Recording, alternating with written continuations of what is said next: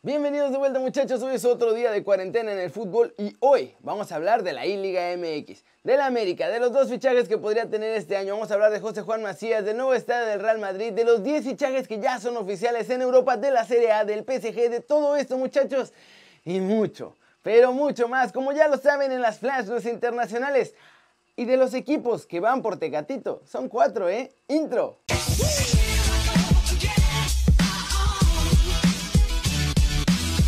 Arranquemos hablando del ascenso MX porque el Atlante quiere aprovechar para volver a primera división y el resto de clubes del ascenso ya tienen una nueva oportunidad con la competencia. Y es que esto de la Liga MX que está aprovechando la crisis actual para ir borrando el ascenso MX, los clubes ahora han tenido que ver qué opciones tienen muchachos. El que ya se puso vivo es el Atlante porque quiere aprovechar esto para regresar a la Liga MX lo antes posible. En un comunicado pusieron lo siguiente. A título personal, el Club de Fútbol Atlante tiene la firme intención de colaborar en este momento con el desarrollo y consolidación de la Liga de Ascenso BBVA MX, sin perder de vista en ningún momento el objetivo fundamental de nuestra institución, que es ser un integrante de la Liga BBVA MX a la brevedad posible, para lo cual hemos trabajado y nos encontramos listos para ser considerados para ellos. ¿Cómo la ven? Su idea es conseguir inversionistas que metan lana para hacer los ajustes necesarios y que les den una de las dos franquicias libres en la Liga MX. Eso sí, no se podrían quedar en Cancún porque el estadio que está aquí en esta ciudad no cumple los requisitos. Por otro lado, la nueva Liga de Balompié Mexicana también afirmó que están rescatando a muchos jugadores que perdieron su chamba. Ya, todos los del ascenso que se quedaron sin chamba dicen que no se preocupen, que las puertas están abiertas y van a crecer, que están esperando además nuevos equipos de toda la República y que a los dueños no les puede decir nada, pero pues sí les está diciendo a los empresarios que quieran tener un equipo profesional que las puertas están abiertas en la Liga de Balompié Mexicano y van a recibir a quien quiera ir. ¿Cómo la ven? ¿Será que la nueva Liga de Balompié será la que cambie por completo las cosas para estos equipos del ascenso MX y que después sí sea una competencia real de la Liga MX? Pasemos con noticias de América porque hay un montón de novedades respecto al futuro de la plantilla y hay dos noticias que podrían ser muy, muy buenas, muchachos. La primera de ellas es que Rubén Zambuesa sigue insistiendo en que quiere retirarse en Coapita la Bella. Y ahora eso podría estar más cerca. ¿Por qué? Porque podría ser refuerzo del AME totalmente gratis. Su contrato con Pachuca termina al terminar el clausura 2020 y ya decidió que no va a renovar para ver si Miguel Herrera le da chance de volver al nido y poder cumplir su sueño de retirarse vestido de azul crema. Incluso hasta piensa cobrar poquito con tal de lograrlo. Por otro lado, salió una noticia que es Totalmente sorprendente, esa es la verdad muchachos. Pues Jonathan Santos parece que está siendo encaminado ya para ser refuerzo del América en diciembre. Sebastián Cáceres, que es el que está ahora en su posición, solo está a préstamo y este vence en diciembre. Así que en América ya están preparando todo para irle endulzando la cartera, la verdad, al hermano Gio dos Santos. Y además de esto van a tener que pagar el fichaje de Jonah, que ronda los 5 millones de dólares. Pero todavía tienen hasta diciembre para apartar esa lana. En América quieren hacer esta dupla y están apoyados por la familia también porque siempre buscan juntar a sus dos chavos en la misma ciudad. Lo mismo con el equipo. Lo hicieron con el Barcelona, lo hicieron en Villarreal, también en Galaxy y ahora veremos si el AME puede pagar este fichaje para que también los puedan juntar a los dos en la Liga MX. Como ven, ¿será que Zambuesa sí se va a poder retirar allá en Guapita la Bella? Y que además llegue Jonathan Santos a jugar con ellos en diciembre, sería un buen fichaje, la verdad. Vamos con noticias de José Juan Macías porque habló en entrevista y confesó que a pesar de todo lo que está pasando, sí va a esperar, pero su plan no ha cambiado y se piensa ir a Europa este mismo verano, muchachos. ¿Es tu meta venir a Europa? Es una de mis metas a corto plazo. No nada más llegar, llegar y romperla, ¿no? Este, en el equipo que me dé la oportunidad, pero créeme que no es de que ah, llegué a Europa y listo, ya cumplí lo mío, no, es llegar y marcar historia. ¿Y ese sueño de Europa se puede cumplir ya este mismo verano? Pues creo que primero hay que estar concentrados en salir adelante de esta pandemia, que, que bueno, obviamente hay que salir de esta, ¿no? Para poder ya platicar de ese tema, pero esperemos se, se dé. ¿Tienes algún club eh, o algún país eh, de preferencia para llegar a Europa? No, creo que me siento preparado para, para jugar en cualquier eh, país, pero ahora sí que el equipo que, que me dé la oportunidad y, me, me, reciba como, pues ya como un referente, ¿no? O, al menos el, que me dé minutos. Veo que conoces bien la Liga Española. Sería un buen sitio para, jugar. Claro, claro que lo sería. Ahí están muchos jugadores de altísima calidad, si no es que los mejores, y, pues bueno, sería, sería importante y sería muy bonito para mí ir ahí. ¿Tienes alguna preferencia? ¿Algún club entre Madrid, Barça o algún otro club de España? Ninguno, Diego. Eh, mi única preferencia, el único club que, que llevamos es a Chivas y de ahí en más veo a todos, me encantan todos y seré hincha del club que me dé la oportunidad. ¿Cómo la ven? ¿Será que veremos a Macías en Europa este verano? También dijo que quería ser campeón con Chivas antes de irse, así que esencialmente tendría que ganar el título en este mismo clausura 2020. Vamos a ver, vamos a ver.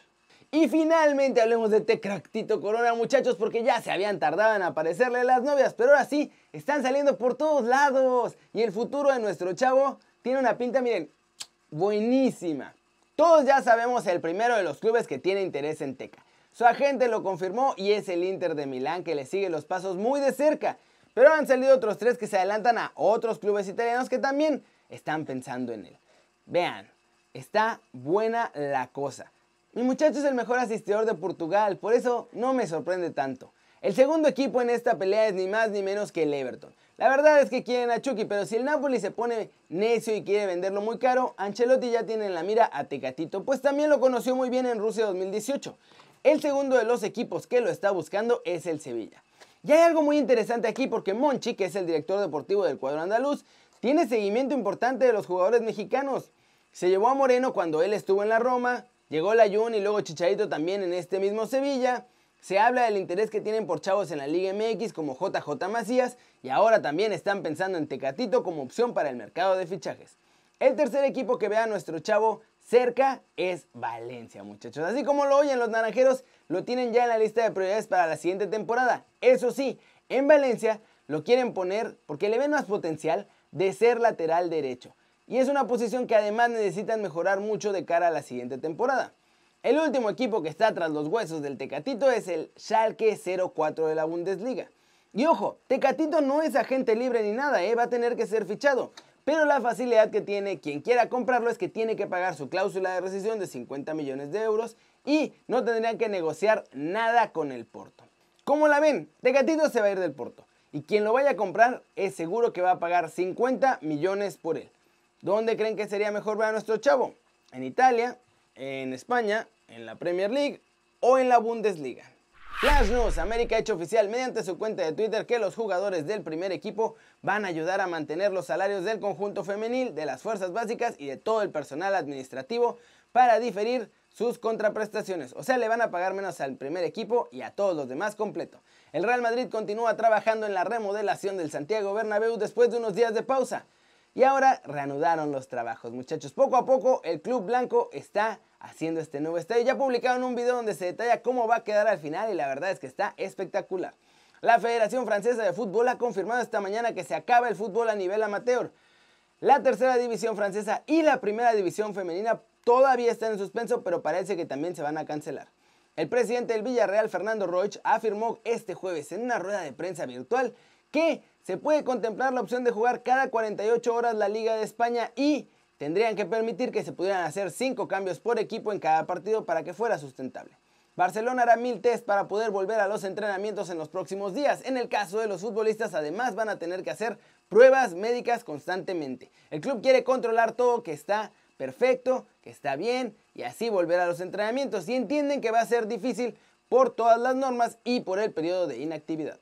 Y vamos a terminar el video del día con los 10 fichajes que ya son oficiales en Europa muchachos, aunque no han sido muy mediáticos, pueden ser muy interesantes de cara a la siguiente campaña. El primero de ellos afecta al Sevilla y es que Ever Banega, que es una pieza fundamental, ya firmó contrato con el Al-Shabaab de Arabia Saudita y se va acabando la temporada. El segundo fichaje que es oficial es el de Joseph Martínez que pasa de Las Palmas al RB Leipzig de la Bundesliga.